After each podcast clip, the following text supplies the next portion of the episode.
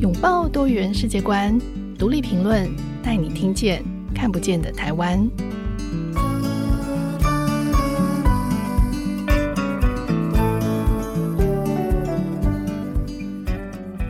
各位听众朋友，大家好，欢迎收听独立评论，我是节目主持人廖云章。过去几年哦，尤其在疫情期间，台湾的外籍看护人数大幅下降，日本却快速成长。这几年，台湾特别关注日本外籍人力的政策变化，担心未来可能会需要跟日本或其他相对薪资比较高、福利比较好的国家来抢工。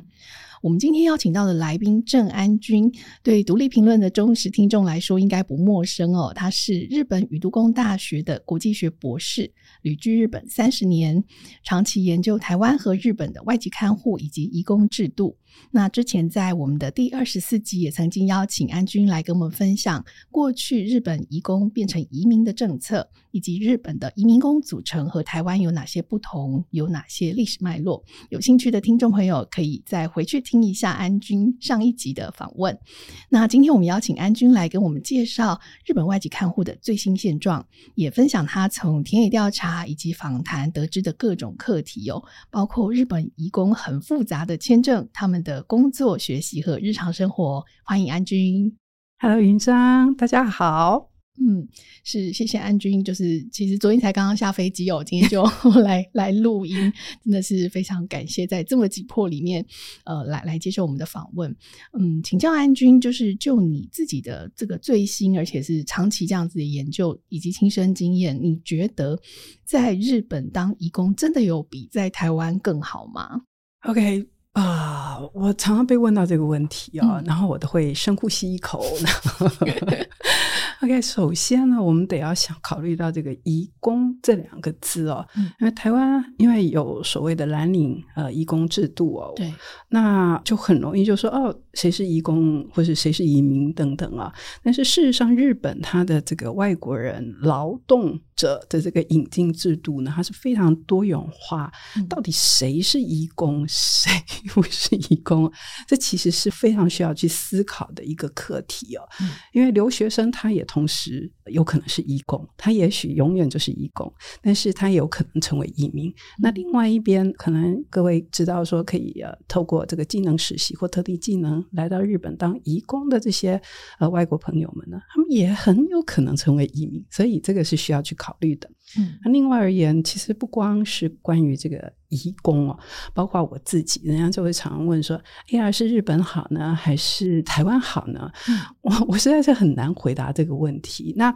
尤其是关于你到国外去工作的时候呢，其实我觉得不管在哪一个国家工作都是一样的。首先，你能不能遇到好职场？嗯，跟你合不合的职场，能不能遇到好老板？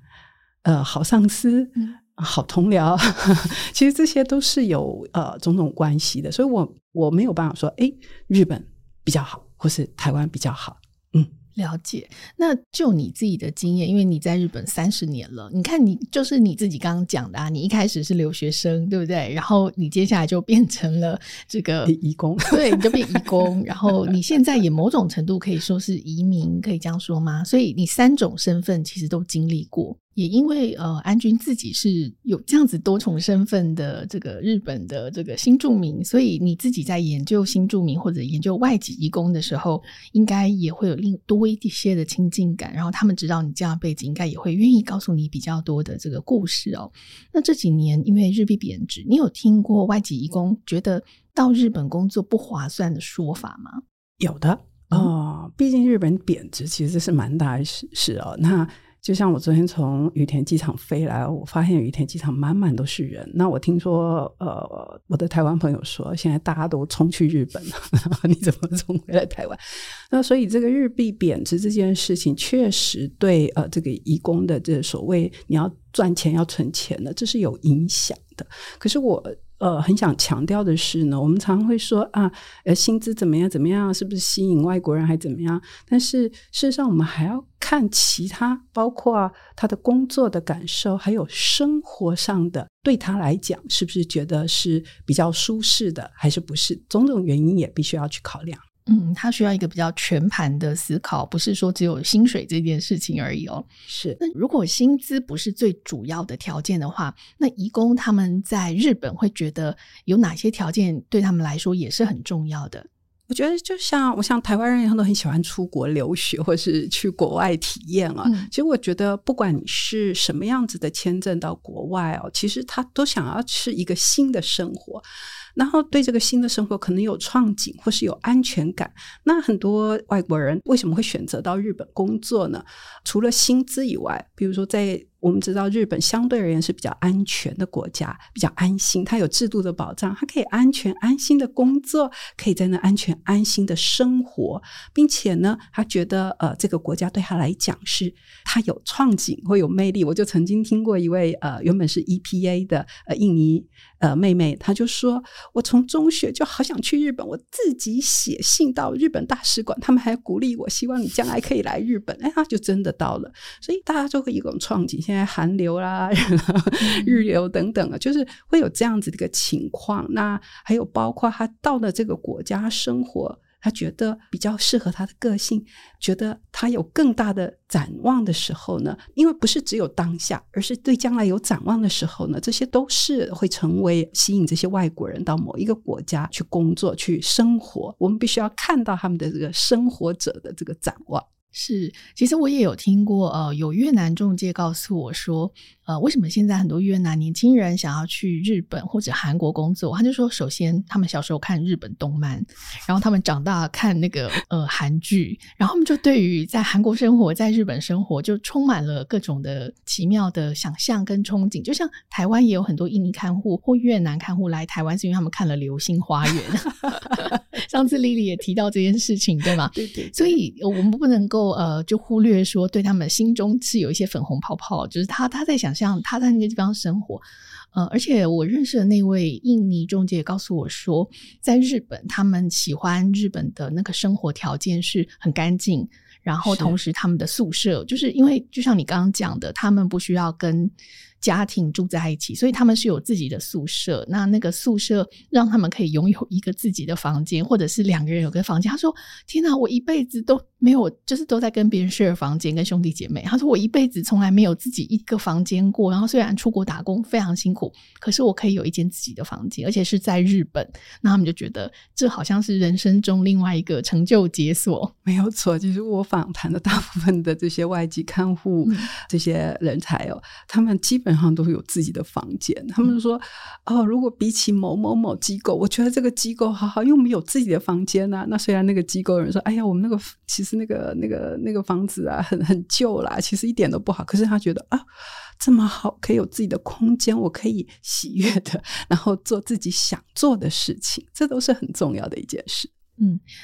日本在早年并没有所谓的移工政策，然后也没有外籍看护，所以这个是从什么时候开始的政策呢？呃，这其实可以追从二零零八年开始。二零零八年，日本以 EPA，也就是呃两国经济协定开始引进，首先是印尼，隔年是菲律宾，然后二零一四年是从越南呃引进，他们称为外国人 EPA 介护福祉是候补者。那如果以这个看护移工或是看护外国人工作者的话呢，这二零零八年是开始的。那我们常常说日本这个没有移工政策，这是因为他们早期从一九九零年他们以侧门方式来引进移工哦，真正所谓的正门开始引进，我们可以说是从二零一九年的特定技能这个签证，他们所谓的比较类似台湾的中阶呃移工的这个政策开始的。嗯，是。那日本提供给移工的福利跟台湾有什么主要的差别吗？首先呢，这所谓的福利，你要看它是什么样的签证啊。因为我刚刚说，日本其实移工呃的这个引进它是很复杂的，它多元化，不像台湾的这么清楚的白领劳工啊，或者蓝领移工劳工这个引进政策。那呃，如果你是个留学生，你又在那里工作，在那打工的话呢，当然他就没有办法完全享受到劳工的福利。但是如果你是以 EPA 或是他们有看护的这个专业签证，或是技能实习特定技能，基本上他都可以享有跟当地是一样的呃这个福利的。所以它是什么样的福利？跟当地就是跟日本人一样，日本劳工一样的福利吗？其实呃，因为。日本有很跟台湾很相似这个健保的制度，还有国民健康保险制度，所以只要是超过三个月以上居留在日本的外国人，他就必须要加入国民健康保险，所以这是一样的。那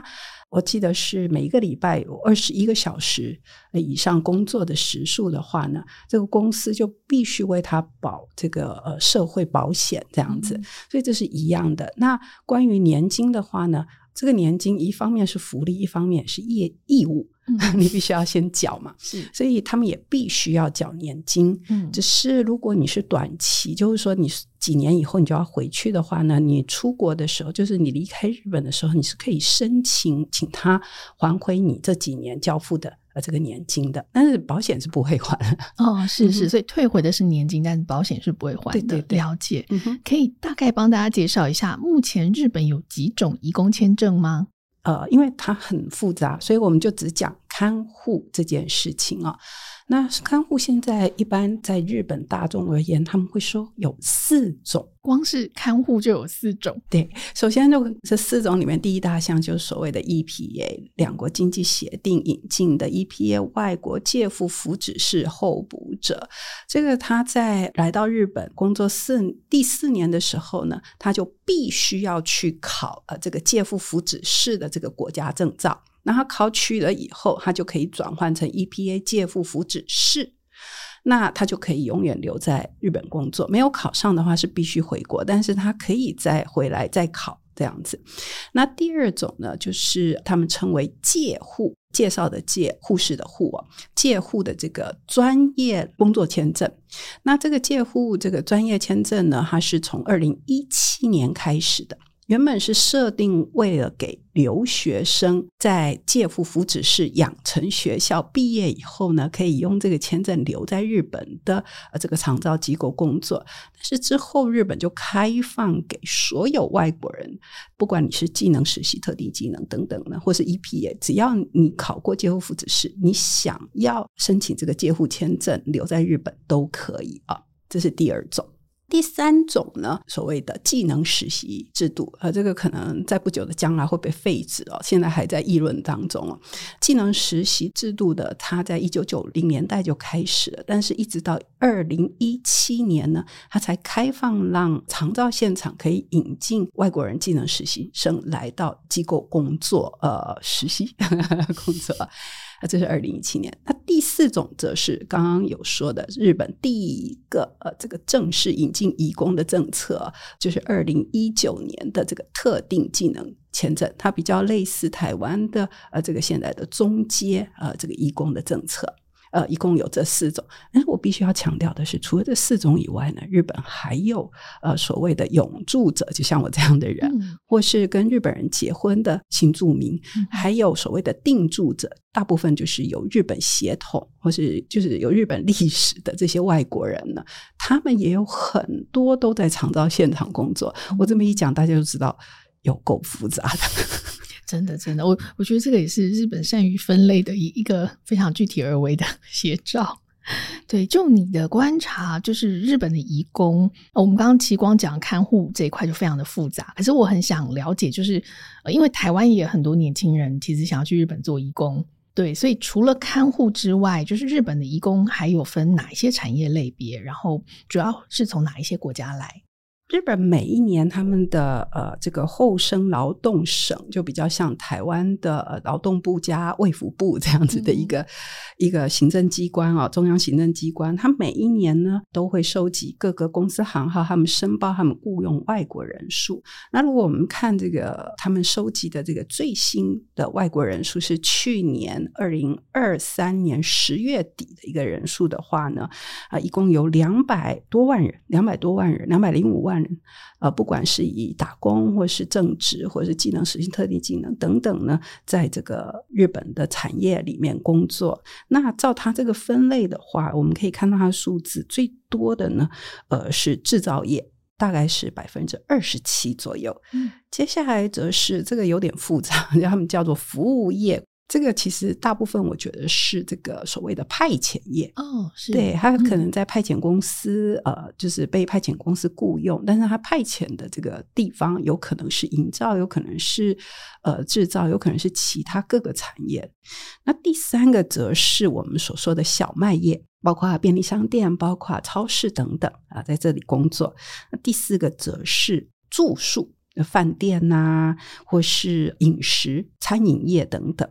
然后才是建设业，然后第六个呢，最近就是近年来非常急速上升的，就是医疗福祉这一块，嗯、包括在医疗现场工作，还有在这个长照现场工作的外国人。嗯哼，是，所以呃，来自的国家应该非常的多元。就是东南亚国家是相对多的吗？OK，以前日本东南亚国家的并没有这么多，但是近年来这个东南亚国家急剧上升了。嗯、如果以全体而言的话呢，现在最多的是越南人哦，最多是越南人。对，嗯、第二个则是中国人，这个其实是从以前就很多，但是它的这个比率已经下降了。嗯、那第三则是菲律宾人，嗯哼，第四是尼泊尔。哦，第五是巴西，第六现在也是急剧增加，是印尼人。这是整个全体的，不管在任何产业工作的外国人。嗯，那如果我们提到这个在医疗与这个福祉，那就包括这个呃我们说的外籍看护人才这方面的话呢，哦，最近有个特征，第一名是越南，第二名是菲律宾，第三名则是印尼，然后再是中国、缅甸。尼泊尔，哇，这个其实从国籍就可以看到，就是有一些这个嗯光谱上面的改变。就是呃，不同的国家的人进到不同的产业里，然后越南移工看起来，越南移工跟这个印尼移工的人数是节节上升。这个也是我们在台湾常常会听到的，就是呃，产业界或者是其实在长照界都会听到说啊，糟糕，现在大家都想要跑去日本了。嗯、对，但实际上我们不太清楚在日本的情况是如何，所以真的很很感谢安军带给我们的讯息哦。我再追加一个，嗯、不过听说日本呢，我在我的这个田野调查里面，对，现在呢，越南人。已经没有办法像以前那么好找，所以呢，大家开始目标放在印尼，这是印尼人为什么会增加的一个很大的原因。越南人为什么不好找？人家可能在国内就有更好的工作，哦、或是他想要去更有魅力的国家啊、哦？是是，就可以说越南移工的这个选择变得越来越多，越来越多了，是是，对。那另外一个，我们也常常听到，就是说，呃，虽然日本、韩国或者其他国家的这个薪资是相对于台湾更高的，但是其实要求的学习，就是要求出国前要学习的专业项目也比较多。所以，安君可以稍微告诉我们，关于在日本他们会要求，就是进入的移工，他需要先具备什么样子的专业能力，或者是说他进到了日本之后，他会公司会提供他哪些资源或培训？OK。刚刚我提到说，现在日本一般认为有四种的这个外籍看护人才引进的制度，所以其实每个制度它要的条件都不一样。那个日语的标准是要到什么样的程度？分国籍不一样哦啊。不同的国籍有不同的语言标准，哎，对，为什么会这样？好神奇，嗯，因为呃，我想这是因为早期这个印尼与菲律宾是比较早期开始的嘛，嗯、所以那时候他们就要求呃四级啊、五级啊，大概就可以了啊，就可以进来日本，他们觉得这样就够了。可是后来他们觉得。真的这样到现场又让他们一面学习一面工作的话，实在是有点困难。所以在二零一四年引进越南的时候呢，他们要求更高的呃这个 N 三更高的这个日语水准。但是不管如何，他们都要求呃这些 EPA 进来日本的，在他们母国还有在日本呢，加起来要一年以上的。呃，这个日语学习还有技术学习，而 EPA 它要求他们要有看护或是护士的背景。嗯，但是由于这些国家其实看护的系统并没有完全被建筑起来，所以基本上这些人都有护士背景，就是护士学习的背景，或是有护士的背景。这是 EPA，那介护这个签证，就我刚刚说的，它是需要考取介护福祉士的这个国家证照。那这个证照基本上它没有多语言，它就是日语，只是它会附注标读音，还有延长他们考试时间这样子。所以不管怎么样，虽然有让他们比较方便，有支援他们，但是基本上他要一定以上的日语水准，还有学习，不然考不上的。那呃，关于这个技能实习，它是需要日语。进来以前的时候是要日语四级，然后他是要求说，希望他在本国就已经有从事同等的 这个工作经验，但是其实这是、嗯、这个是我我是蛮问号的了哈。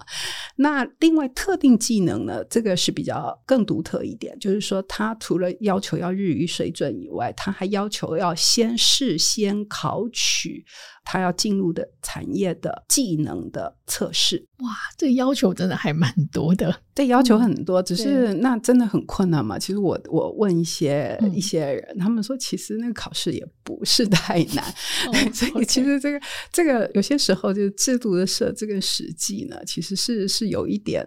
有一点很难去确认说他真的真的是很严格嘛？因为我甚至照理讲，这个特定技能是中阶技术人才引进嘛，它应该比技能实习还要难一点。可是我也有听到有这个引进人士跟我说，其实特定技能的考试比技能实习还要简单，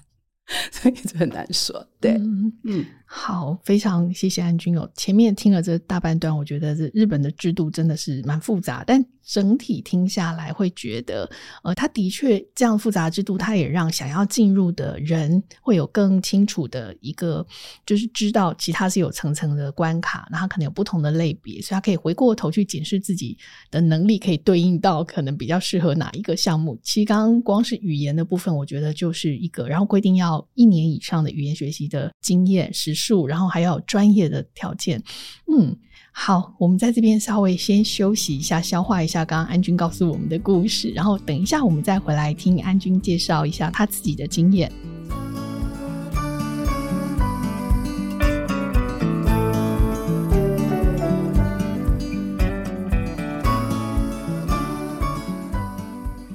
回到节目。今天我们邀请到来宾是日本宇都宫大学国际学博士郑安君。刚刚前面安君跟我们解释了日本的这个蛮复杂的这个移工引进制度，以及各种的这种对于语言的要求、专业的要求。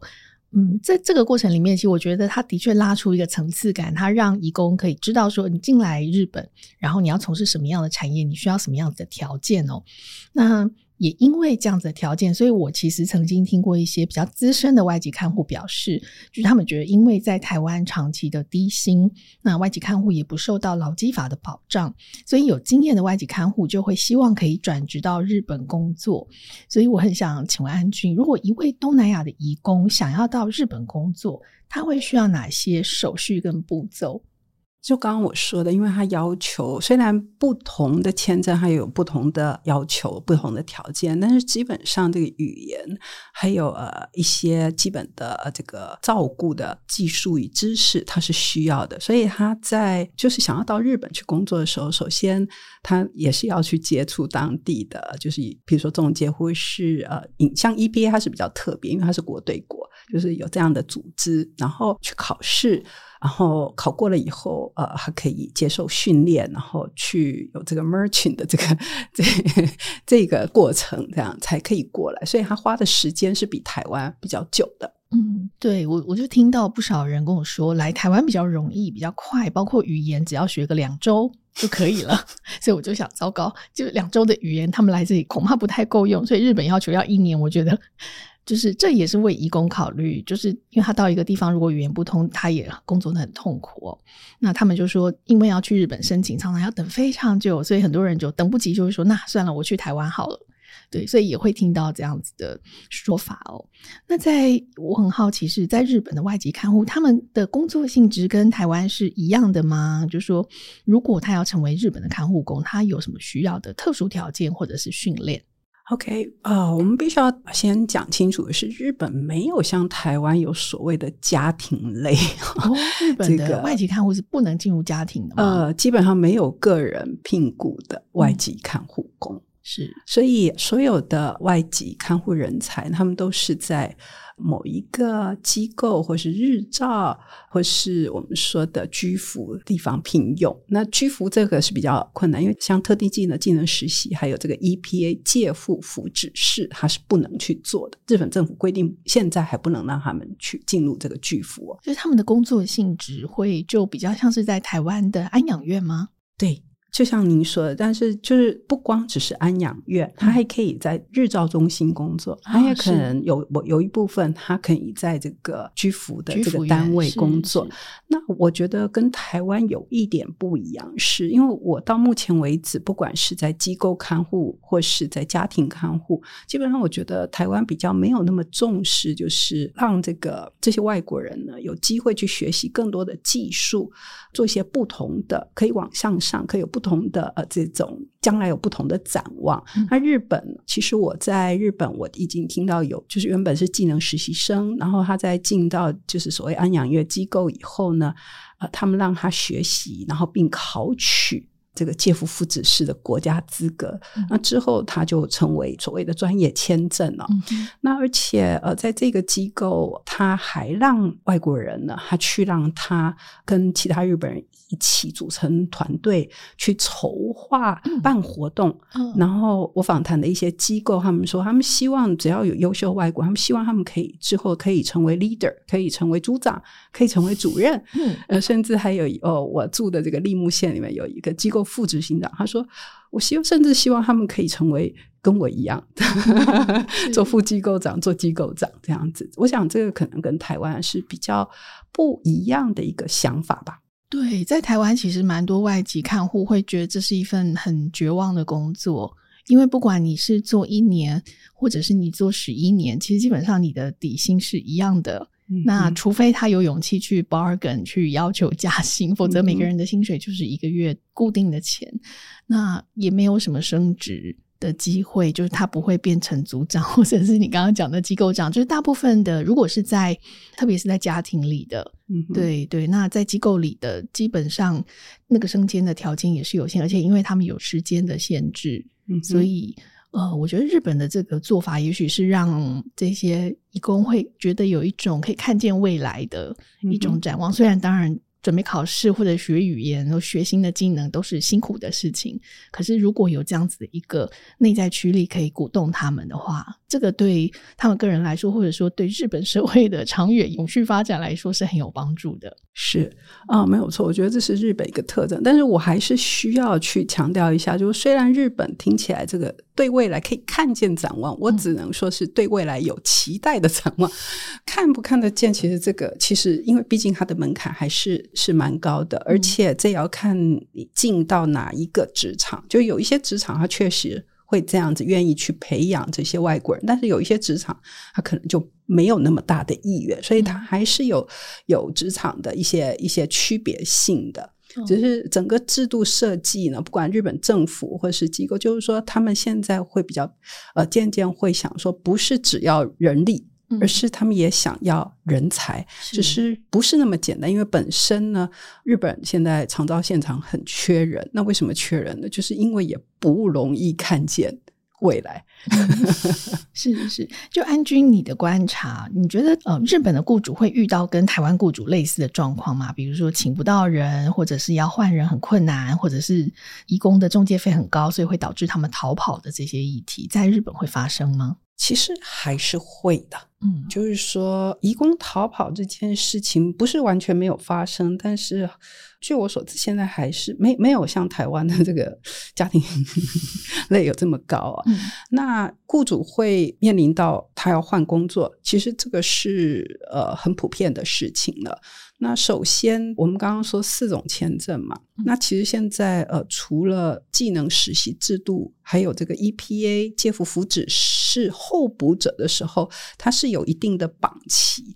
但是，譬如说，呃，你是介护的专业签证，或是你已经取得到这个介护福祉士国家证照，你变成 EPA 介护福祉士的时候，还有这个特定金额，它都是可以自由转换雇主。嗯，所以它是其实是会面临到跟台湾一样雇主一样的事情，只是这个法律有保障移工去做这这转换。嗯、那提到这个问题，我很想要分享一下我在立木县的，我刚刚讲说我去访谈的这个机构呢，跟我讲说，你说日本人他待一年，我们就很高兴了，所以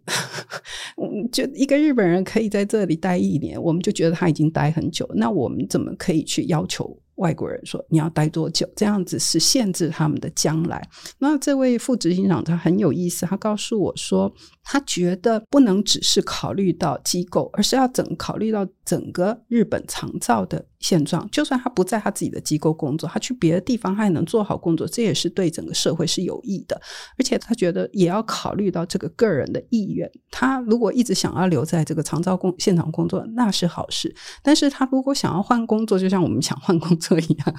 但也不是坏事，那也是应该是需要去尊重。他觉得这样子才可以创造更好的一个社会哦。那当然，我现在讲这个例子，并不是所有日本人都这么想，只是我觉得，就是日本有这样子一个长照现场，还有这样一个做法。嗯，我觉得可以有这样的想法，真的是很心很宽广的心胸哦。因为在台湾，其实因为是配额制，所以其实义工要转换他的工作，并不是那么的容易。就是像你说，他从这个看护，如果他去做厂工，或者他要去做别的工作，不是那么的容易，所以常常就会就需要逃跑。可是如果嗯，在这个转换的部分，还有这个人才、人力，从人力到人才这个流动和培训，可以怎么样？可以有一个更好的衔接，也许我们也可以留住这些。我们需要的义工，然后义工也可以在台湾有所发展。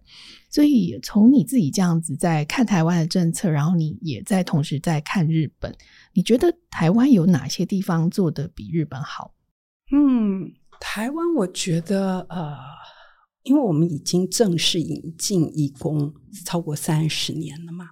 所以虽然当然社会还是有对于这个外国人的这种接受度呢。个人会有不同的这个现象，但是我觉得台湾其实不管对新住民，或是现在对这个义工的，啊，就是身旁有外国人义工的这个状况，其实是已经比较有熟悉性。嗯。所以这一方面呢，呃，有时候在台湾可能义工也许会感觉到比较自在，比较自在，因为大家都熟悉了。嗯。那所以这一方面不是说台湾做的比较好，而是台湾已经比较有熟悉度了。嗯、那另外一方面，我如果我们以这个外籍看护人才这方面的话，日本它毕竟还是没有那么熟悉外国人进入厂造现场，嗯、所以可能职员或是某一些被照顾者或是家属可能会有一些不安。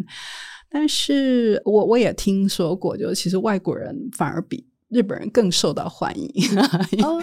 因为会觉得，譬如说，哎，他们很开朗或者很积极，然后甚至有一些被照顾者，他们看，哎，他们日语没有讲那么好，我来教你，反而让他们更有元气。所以就是有各式各样不同的这个好，跟就是还没有那么好的这样状况。对，是。那有哪些地方你觉得是台湾可以向日本学习的？OK，如果要以长远来做考量的时候呢，我觉得台湾应该需要一点一点，因为你一个政策的改变，你不可能一招就把它全部都改了，因为毕竟社会有这个社会的接受度、容许度，还有适应度。但是我们可以看到，日本现在高龄化这么严、这么严重的情况下，人手这么缺，所以他们必须要。不是说他们他们做得好，而是他们必须要以更大的心胸去接受这些外国人，不然社会会有难以撑下去的一个现状。我们也看了日本现在的所谓，不是光引进，而是也有加上去想要培育、接受这些移工变成移民的这样子的一个做法 哈。我我们还不要说趋势，一个做法，想想台湾是不是可以从现在就开始去多方面去探讨，或是做各式各样的实践，不光只是引进，而是。做培育，还有接受这些，事实上也已经有了，就是移工可以成为移民的这样子的一个将来更多 将来是，是，所以嗯，你觉得两国都需要可以再多做一点的会是什么？这个问题其实就是我一直在想的一件事情。我在日本做访谈的时候，我最后一个问题我都问说：何谓好的照顾？嗯，那我也在几十年，我可能就需要长照了。那我们今后，我们以后想要什么样子的照顾？我们想要什么样的将来？我觉得就是现在是一个开始。所以我在日本在讲的时候，我也说，将来我们到底想要什么样的一个照顾？我们希望是就有人帮我们呃处理我们没有办法做的事，还是我们需要想要在有限的状况，我们也活得。更有尊严、更有自我的话，是不是要需要整个社会意识要对这个照顾这件事情，我们需要有更大的理解？不是谁都做得到，不是谁都能做得好，不是只要有人，或是只要是女生，她就可以照顾人。我们必须要去探讨这个照顾的专业度，去承认它。去尊敬这一个照顾这个劳动的尊严与价值，我觉得这个是两国都需要去很努力思考并实践的一件事情。嗯，非常谢谢安君，我觉得你最后的这个提醒好重要哦，就是我们要一个什么样的好的照顾，就是这个好的标准，它目前可能在日本或在台湾都还不是有共识，因为其实这件事情才刚刚。发生这些年，就所有人都是第一次面对自己的高龄，是吗？我们也是，对，对，所以我相信现在认为好的照顾，也许在二三十年之后，并不是。我们也许也不要这种贴身的，一天二十四小时很严密的帮你做所有事情的照顾。那什么是好的老年？什么是好的这个照顾？我觉得今天也很谢谢安军透过提到外籍移工，然后我们进一步去谈他们的职业发展，进一步去谈。那我们需要这些呃移工，然后进入了我们的社会，进入我们的国家。那我们如何跟他们互动？如何互相支持？对，非常谢谢安军，谢谢，谢谢云章，谢谢大家。是，如果大家喜欢我们今天的节目，欢迎在收听平台上给我们五颗星。如果你有一些故事想要跟我们分享，也都欢迎留言或者是写信给我们。想了解更多，可以点击我们的资讯栏连接到独立评论的网站上看更多相关的文章。喜欢独立评论的朋友，不要忘记订阅“听天下和闯天下 ”Podcast，收听更多我们的精彩节目。我们今天就到这里，独立评论下次更新时间是三月一号，请大家记得准时收听。我们下次。见，拜拜！谢谢安君，谢谢云章，拜拜。